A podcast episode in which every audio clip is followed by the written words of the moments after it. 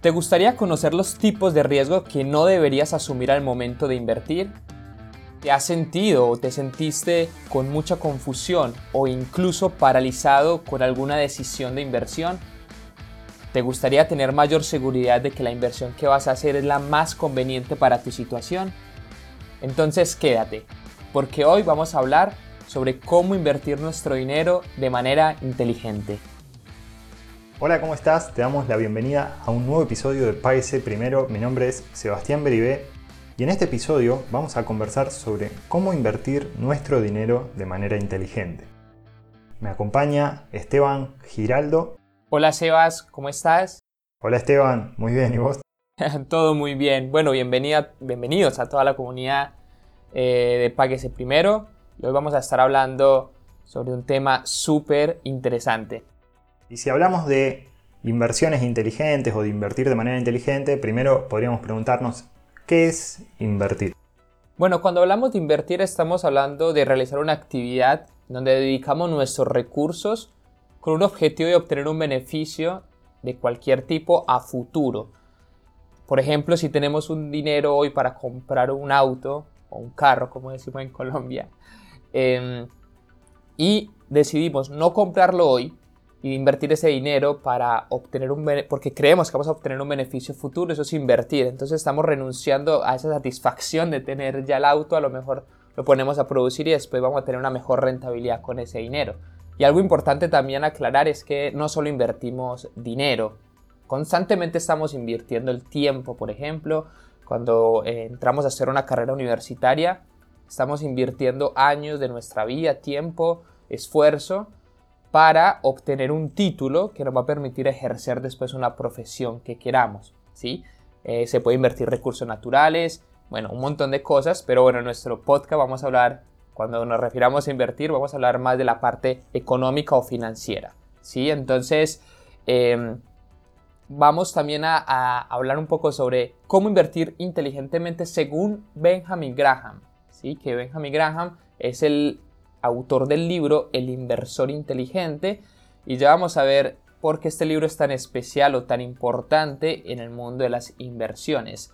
Pero él dice algo súper eh, interesante que es lo siguiente, una operación de inversión es aquella que luego de un análisis promete la seguridad del dinero y un retorno satisfactorio. Y dice que cualquier otra operación que no cumpla con estos requisitos es puramente especulativa. Así que es muy interesante esta afirmación que hace Benjamin Graham. Sí, acá o sea, me parece interesante ver cómo esto, que la inteligencia, por ahí como lo dice Benjamin, eh, pasa por justamente ganar un retorno, muy bien, que es lo que prometen todas las inversiones, pero pasa también por la seguridad del dinero principal, o sea, por el dinero que vos estás poniendo, el capital inicial, eh, que tenga seguridad, ¿sí? no solamente que pienses en el retorno, sino que no pierdas dinero, así que de hecho después es una de las, de las frases famosas. Eh, y acerca, bueno, de Benjamin Graham, que es un, libro, este, el, inversor inteligente de 1949, eh, es tan famoso porque es el mentor, el mentor perdón, de Warren Buffett, o Warren Buffett, como, como les guste leerlo, eh, que es justamente una de las personas más conocidas en el mundo de las inversiones, y según la revista Forbes, para, para tener a ver un, poco de datos de quién es Warren Buffett o Warren Buffett, eh, es la cuarta persona más rica del mundo, ¿sí? En este momento, y bueno, cuando fue publicada esta lista que fue en marzo del 2020, es la cuarta persona más rica del mundo, tiene una fortuna de 77.800 millones de dólares. Eh, y bueno, tiene 89 años y tiene una empresa que se llama, a ver si me sale, Berkshire Hathaway, eh, que es dueña de 60 empresas más, ¿sí? 60 empresas más. Básicamente la empresa es una empresa de inversión, o sea, y, bueno, él, recaudaba capital y demás, y era muy experto consiguiendo eh, empresas que vayan a crecer en valor, ¿sí? de hecho es uno de los, que, los referentes en lo que se llama el análisis fundamental, porque analiza los fundamentos de la empresa y por qué va a tener valor en el tiempo. Y entre las empresas más conocidas, que son de esta empresa, o sea, de, estas 60 empresas, tenemos Geico, que es la aseguradora que tiene un logo de una lagartija que es muy gracioso en las publicidades. está Duracell con sus baterías, que bueno, esa creo que debe ser una de las más conocidas. Eh, y después, bueno, hay cadenas de restaurantes y hay otras, eh, muchas más empresas, son más de 60. Y también se lo conoce, y según la revista Forbes, se lo conoce como el oráculo de Omaha, porque es de la ciudad de Omaha y bueno, le dicen como el oráculo porque puede encontrar las inversiones, puede ver el valor, o sea, es como que ve el futuro de alguna manera.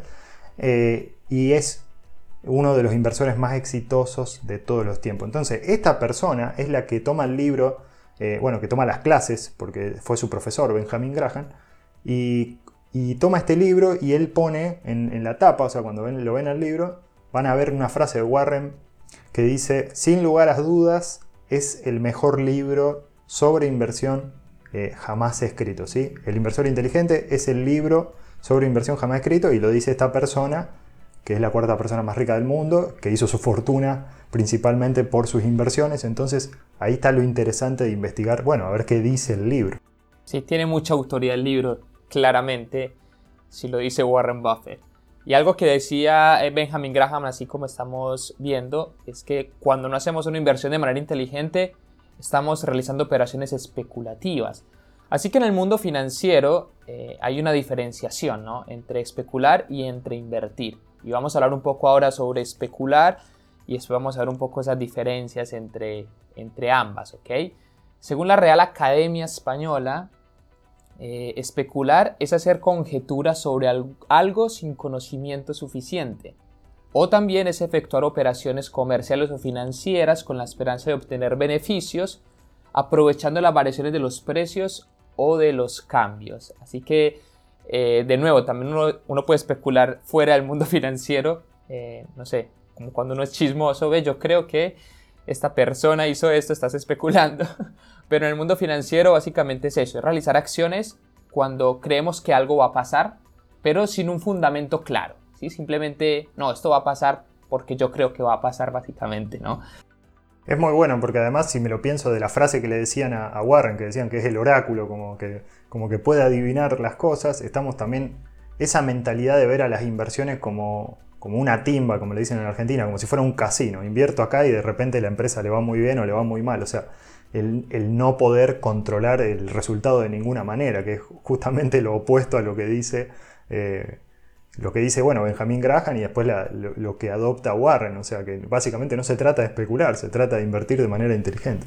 Sí, y es más, Benjamin Graham también dice en su libro que sí hay una manera de especular de manera inteligente.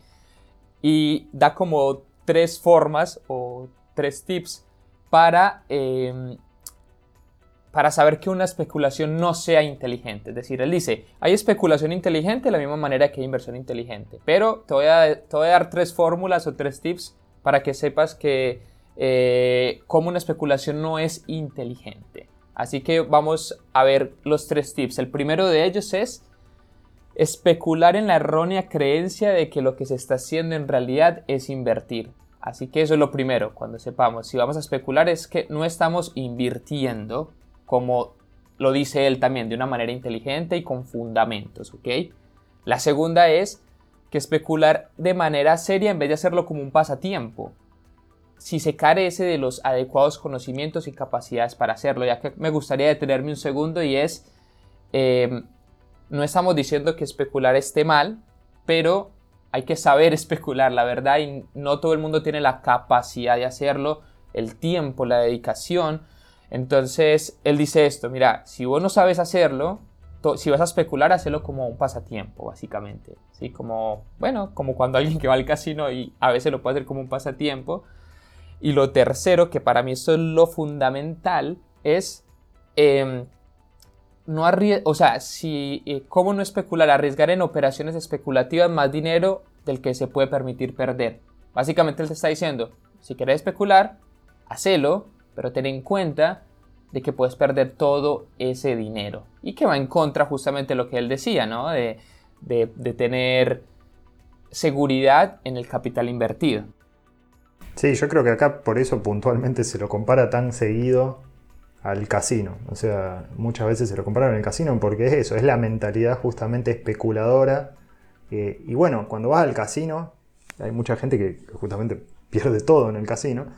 Pero también están las personas que van al casino y bueno, destinan una parte de su dinero, muy poquito, o sea, van y lo hacen como un entretenimiento. O sea, lo que está diciendo es justamente eso, hacerlo como un mero pasatiempo eh, y bueno, destinarle como si fuera un pasatiempo, no destinarle como si fueran los ahorros de toda tu vida y que los vas a querer hacer rendir. Bueno, así es mi abuela, por ejemplo, va a la oficina, le dice que va al casino un par de veces a la semana, bueno, lo tiene como un puro pasatiempo y le encanta, pero bueno, eso es muy importante, no depender de eso, no, no depender de, de operaciones especulativas. Ahora, bueno, pero mucha gente se puede preguntar, bueno, pero cuando invierto puedo estar especulando también. Y aquí financieramente hay una diferenciación, ¿no? Entre inversión especular y vamos a ver cuál es esa diferencia, ¿no? Según el libro también, las inversiones eh, se juzgan o se hacen de acuerdo al valor, ¿sí? Y es un poco lo que decía Sebas. Em, se está buscando en el análisis fundamental, como, es, como hace Warren Buffett, él lo que busca es valor en las empresas que compra. Y algo que pasó mucho con la pandemia, por ejemplo, es que empresas se fue, vinieron al piso en sus cotizaciones, por ejemplo, en las acciones eh, en la bolsa de valores. Y la gente a veces se asusta porque, no sé, Disney, por ejemplo, su cotización bajó no sé cuánto por ciento, un montón. Pero mucha gente al contrario aprovecha para comprar porque le ve valor. La gente piensa, yo estoy seguro que eh, Disney va a volver a abrir sus parques, Disney tiene una productora, de televisión, o sea, tiene sus películas, o sea, es una empresa que vale, o sea, que tiene valor, entonces no le importa mucho el precio de la acción, sino que eh, ve el valor detrás de lo que está comprando, ¿sí? Se siente dueña de la empresa, básicamente. Eh, mientras que los especuladores basan sus reglas en el precio del mercado, básicamente. Así que el que especula básicamente está buscando variaciones de los precios sin importarle mucho de fondo qué es lo que está comprando, ¿no? Cuál es el valor de la empresa. Lo que quiere es que varíe, que compre bajo venda caro, eh, que es lo, que se suele usar. Para mí hay que tener como analizar mucho lo que los conceptos de especular y de invertir y preguntarse continuamente si realmente uno está invirtiendo o especulando. Porque con esto que decía puntualmente eh, de la caída grande que hubo con, el tema de la, pandemia, eh, principalmente en marzo del 2020, lo que pasó fue justamente caídas de mayores al 30% en la, mayoría de las empresas, bueno, en muchas de las empresas cayeron más del 30%, empresas grandes, si estamos hablando de empresas de, toda la vida o, de las más, las más capitalizadas incluso, no, las más antiguas, sino las más capitalizadas. Eh, y uno podría pensar, bueno, voy a comprar porque bajó un 30%.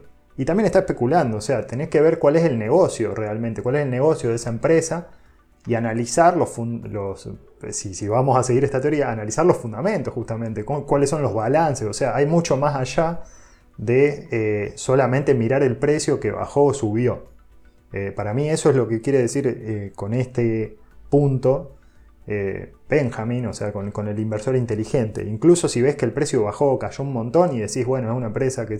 Bueno, no, no solamente eso, sino también analizar cuáles son los balances, cómo hace dinero y si después de estos cambios, que generalmente son cambios importantes como el de la pandemia, realmente va a cambiar el mundo eh, de una manera que va a afectar seriamente a esta empresa. Sí, súper claro. Que por más de que haya bajado el precio, puede que se vaya a quebrar la empresa por el tipo de negocio que tiene. Así que está muy bueno lo que decís, Sebas. Así que, resumiendo, no es que eh, estemos tampoco en contra de la especulación como dije anteriormente. Yo conozco gente que vive el trading, por ejemplo, y normalmente la gente que especula es lo que se le llaman los traders, que son gente que abre y cierra operaciones en el mercado, por ejemplo, diariamente, en cuestión de minutos.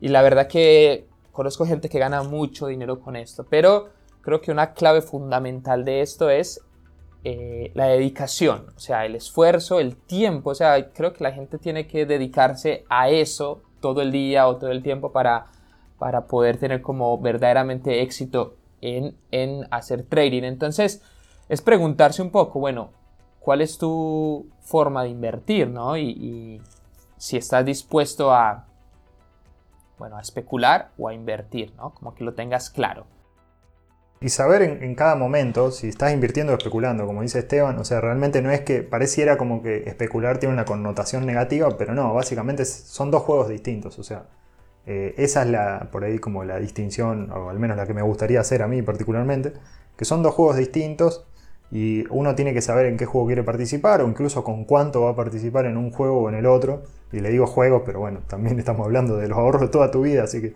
no hay que tomarlo como un juego, eh, pero sí tomarlo una decisión, ¿sí? una decisión. Si va a ser eh, esto que es justamente más a corto plazo y estar mirando y que puede salir bien o puede salir mal, o algo que sabemos con más seguridad de que eh, sigue una estrategia en la cual estamos entendiendo todos los riesgos. Sí, y para creer que está funcionando nuestra inversión o no, recordemos que entre más, entre mayor riesgo, mayores rentabilidades también.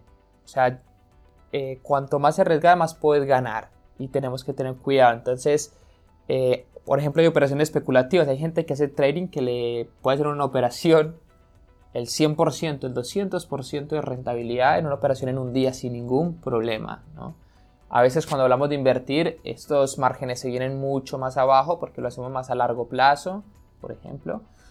Eh, pero, de nuevo, cuando si te sale mal la cosa, lo que si estás especulando puedes perder todo, ¿no? Entonces, eh, recuerda eso, ¿no? Todo, todo riesgo que quieras asumir también que justifique la rentabilidad que puedas esperar. Eso es importante como, como reconocerlo. Y aquí quiero hacer un, un paréntesis gigante y es que, por favor, ten cuidado eh, cuando te ofrezcan en algún lado un tipo de negocio o algo por el estilo donde te digan que las rentabilidades son muy altas, que no tengas que hacer nada y que además te digan que tu capital está 100% seguro.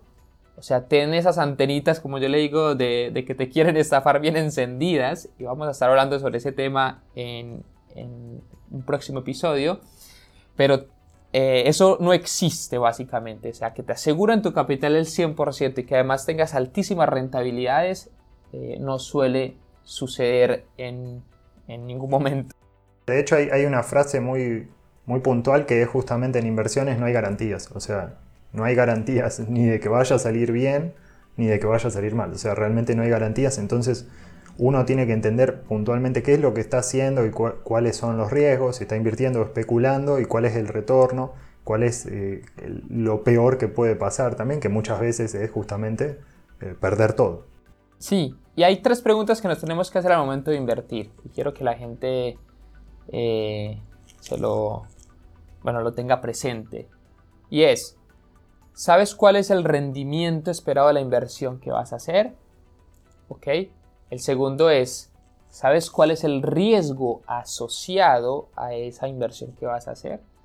Y el tercero es, ¿cuál es el plazo que, tiene esa inversión? Para mí el, ejemplo más típico donde uno casi siempre sabe estos tres parámetros es en los plazos fijos o, CDTs o depósitos a, bueno, como le digan en su país, porque te dicen, bueno, mira, eh, vos traes tu dinero, ¿ok? Y te dicen, mira, es, es a 30 días. Bien, ya, ya tenés el plazo. Te dicen, cuando vengas en 30 días te voy a dar tanto. Entonces ya también sabes cuál es el riesgo porque sabes que tu capital, ya sabes de antemano cuánto te, va a devolver, te van a devolver y sabes cuál es el rendimiento porque te dicen, bueno, vas a ganar el 1%, por ejemplo, en estos 30 días, ¿sí? es un ejemplo. Entonces ahí, ahí tenemos esas tres eh, respuestas a estas preguntas. Pero normalmente en cualquier otro ámbito a veces no lo tenemos. O sea, a veces sabemos cuáles son los rendimientos, por ejemplo, pero no sabemos cuál es el riesgo asociado. Entonces, vamos a meternos en un tema súper interesante que es los perfiles de riesgo de inversión de cada uno de nosotros. Muy bueno. Y cuando hablamos de perfil de riesgo, eh, estamos hablando de que existe un perfil en el que todos tenemos o de alguna manera, depende del momento de nuestra vida, ¿sí? vamos a tener un perfil de riesgo o vamos a tener otro. De hecho, cuando tengamos, bueno, los perfiles son tres, o sea, para hacerlo más rápido, conservador, moderado y arriesgado. Conservador, moderado y arriesgado. Cuando somos jóvenes, lo que se dice es que probablemente sea momento de ser más arriesgado, porque básicamente hablamos de buscar un mayor retorno, y mientras nos vamos envejeciendo, y ya eh, necesitamos por ahí contar más con esto, que son los ahorros de nuestra vida, además de que teóricamente deberían ser más al final de nuestra vida que al principio, porque lógicamente no trabajamos, no pudimos generar y demás. Entonces ahí tenemos que pasar a ser cada vez más conservadores. Y lo que pasa con esto puntualmente es que si uno no está capacitado con herramientas de inversión, o sea, si uno no, no, investiga acerca de finanzas, lo que pasa es que llegamos tarde, o sea, llegamos tarde a saber cuáles son las operaciones más arriesgadas, pero arriesgadas o que también nos ofrecen eh, mayores retornos. Y entonces queremos ser arriesgados cuando deberíamos ser moderados o queremos ser eh, eh, arriesgados cuando deberíamos ser conservadores. Entonces, por ahí está bueno, me parece, esta herramienta que suele estar, de acuerdo a los países, varía, hay encuestas en las instituciones financieras que te ayudan a entenderte cuál sería el tipo de instrumento que sería el más apropiado o el más adecuado, como decíamos antes, para tu inversión. Sí, hacete preguntas como, eh, por ejemplo, la inversión que quieres hacer es a corto o a largo plazo. ¿sí? Si necesitas liquidez o la necesitas a seis meses o puedes prescindir de ese dinero a cinco años. Puedes también hacerte preguntas como ¿cuál es el objetivo de esa inversión? ¿Es para la universidad de tus hijos? A lo mejor si es para comprar una casa, si tiene un objetivo específico, tendrías que ser más conservador con eso que arriesgado, o si es para ahorrar para tu jubilación, aumentar tu patrimonio, eso lo podrías arriesgar un poco más. Eh, pero para mí, Seba, lo más importante, y creo que aquí hay algo fundamental, es que no, a veces no tampoco la edad, sino cómo te sentís al final del día, o sea, la parte emocional. Y, Tal cual, sí. Sí, porque yo yo puedo decir, bueno, soy joven, pero no puedo dormir tranquilo si yo hago una inversión, no sé, en la bolsa y yo veo que los precios bajaron, que perdí el 5% de mi capital, el 10%, eso no me deja dormir tranquilo, me tiene estresado. Y a lo mejor entonces, por más de que seas joven, no tengas un perfil arriesgado.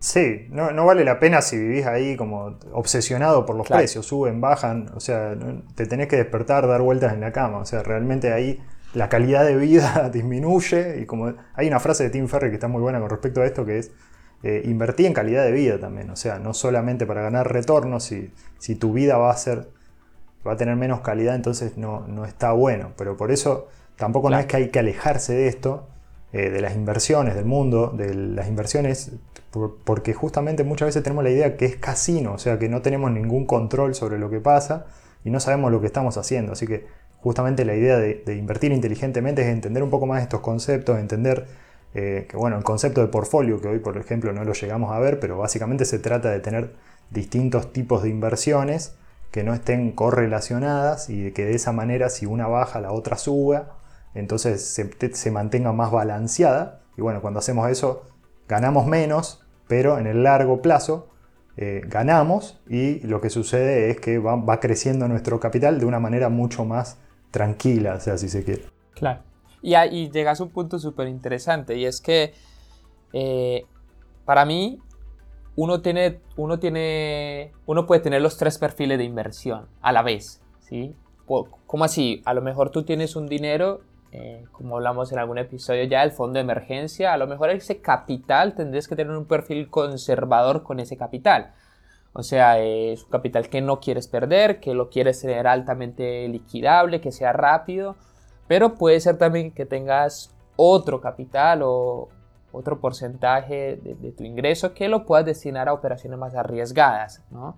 Entonces, uno en, aún en, la misma etapa de su vida, en la misma edad, que, eh, puede tener diferentes eh, tipos de perfiles. Entonces, por eso es importante conocer eh, bueno, qué se está dispuesto a arriesgar, como hablamos anteriormente, y qué retorno también estamos esperando eh, para esas inversiones que estamos haciendo.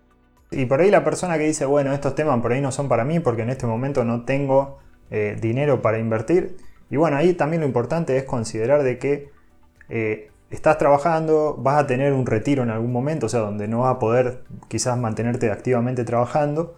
Entonces ahí recordar más que nada el principio de ese primero, que es el nombre del programa, el episodio de cómo generar un fondo de emergencia. Y bueno, quizás esa sea la inversión. En este momento, si, tu capital aún no llega como para sentirte cómoda invirtiendo, probablemente es porque no tengas el, ahorro este de emergencia que hablábamos, que nos permite eh, asegurarnos y darnos mayor tranquilidad ante situaciones financieras inesperadas. O sea que ese episodio lo súper recomendamos, que es el de fondo de emergencia, eh, donde hablamos puntualmente de ese caso. Sí, y también recordar que no hay un perfil malo o bueno de, inversión. ¿sí? O sea, no significa que si eres conservador está mal, para nada. Queremos dejar claro eso de que no importa el perfil que tengas, eh, lo más importante es conocerlo y seguirlo. ¿sí? O sea, si sabes que sos conservador, entonces no te metas en cosas que, que te pueden generar esa, esa, volatilidad de las inversiones que son un poco más arriesgadas. Y si ya conoces tu perfil de inversor, pero no sabes cómo invertir, eh, lo más importante es creo que invertir en conocimiento o en aprender cómo invertir ese dinero. ¿sí? Entonces, eh, puedes investigar algunos instrumentos financieros que te permitan eh, ir, de ir, de ir acorde con tu perfil de inversor. Y aquí, bueno, en el podcast vamos a estar hablando en próximos episodios de varias herramientas y varios instrumentos financieros en el cual vamos a ir aprendiendo juntos sobre cómo podemos invertir nuestro dinero. Sí, y también tener presente que como hablábamos antes, sí, especular no es que está bien o está mal, sino que depende 100% de la situación y cuánto le pienses dedicar. ¿sí? Muchas veces deberías eh, considerar que incluso podría ser dinero que estás dispuesto a perder o dispuesto a perder, como pasa con el caso de las criptomonedas, por ejemplo, lo veo muy puntual, donde se recomienda eh, muchas veces no invertir más del 5% o del 10% que destinen para inversiones. Y para mí eso está siempre por fuera del ahorro de emergencia, ¿sí? por eso es tan importante, hicimos todo un episodio sobre eso, eh, donde es dinero que está dispuesto a perder, porque es una tecnología muy nueva, o sea, yo de hecho eh, compro Bitcoin, o sea, me gusta el Bitcoin y me parece una buena tecnología, pero no sé si de un día para otro va a desaparecer. Así que, o sea, realmente no, no estamos, o, quizás no, no creo que desaparezca, pero se deje de usar o llegue una nueva tecnología que sea eh, superior y todos empiecen a pasarse a esa y le vean menos valor a esta. O sea, realmente es algo que no lo sabemos, ahí realmente podemos pensar que puede ser eh, una especulación, al menos en mi caso yo lo veo así, debe haber gente que no, que justamente lo ve de otra manera y está bien. Lo importante es que cada uno eh, tome la decisión y recordar siempre ¿sí? que estas son ideas, o sea, lo que nosotros compartimos no es un asesoramiento porque no dependemos, no sabemos tu situación particular, el país, la economía, la situación laboral, etc. Y siempre, siempre hace tu propia eh, investigación al momento de buscar una inversión. Sí, ya para ir cerrando este tema súper interesante y, ir a los pasos de acción que siempre les queremos dejar al final. Eh, está bueno también si, o sea, escucha propuestas nuevas de negocio, escucha nuevas oportunidades. Y no estamos diciendo de que no te metas en cosas que pueden parecer de, a veces desconocidas, pero hazlo, haz el trabajo de investigar, haz el trabajo de, bueno, todo lo necesario para saber si lo que vas a hacer eh, puede resultar rentable en algún momento. Por ejemplo, hace 10 años, eh, si alguien hablaba de Bitcoin, a lo mejor la gente, mm, sí, no, me meto. Y bueno, de pronto algunos especularon, se metieron, le vieron algún potencial y bueno, hoy pueden ser millonarios y eso ha pasado. Pero eh, muy, muy importante y antes de que nos vayamos es, recuerden, si van a hacer ese tipo de operaciones, tengan en cuenta de que pueden perder todo, ¿ok? O sea, que estén dispuestos a perder absolutamente todo. Con cualquier tipo de inversión eh, se puede perder, sí, recordemos esta regla que no hay garantías en, cualquier tipo de inversión.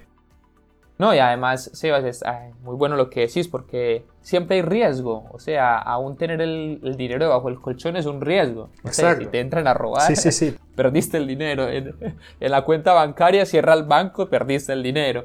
O la inflación, Sebas, también como venimos hablando en todos los capítulos, eh, también es un riesgo, o sea, dejar solo el dinero sin hacer nada, también estás perdiendo dinero, o sea, todo tiene riesgo, indudablemente, simplemente eso, evalúa qué tanta cantidad de riesgo estás dispuesto a asumir para los retornos que también estás dispuesto a, a tener, ¿ok?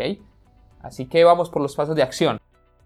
Resumiendo, sí, lo que vimos, si queremos implementar esto, conoce mejor tu perfil como inversor, en las notas de este episodio te dejamos una herramienta eh, y te compartimos una herramienta que es del portal español expansión.com, ¿sí? que sirve como una orientación porque probablemente en tu país eh, la comisión que esté relacionada con la operación de bolsa, si es que tienen bolsa eh, de comercio, probablemente tenga una manera de evaluar tu perfil de riesgo y esa sea la más adecuada. Pero bueno, este perfil me parece que estaba bueno, el que, que da y además da buenas ideas. Así que ese lo dejamos en, las notas. Después el paso número 2, ¿sí? investigar las inversiones que se adecúan a tu perfil, que puedes usar esta herramienta o la que se adecue, que esté en el banco, quizás en el banco que estés utilizando, probablemente también tengan una. Eh, y comparar justamente con las expectativas que tenías, incluso antes quizás de escuchar esto, decir, bueno, yo que pensaba que tenía que ser una inversión, y compararlo justamente con esto que te da, dice, no, el perfil tuyo es este. Y después como paso eh, número 3, sí, es preguntarte siempre si entendés la inversión y si el riesgo asumido eh, te hace sentido o tiene sentido con esa rentabilidad que esperás obtener. Sí, perfecto, sea. Bueno, me encanta, esperamos que tomen acción.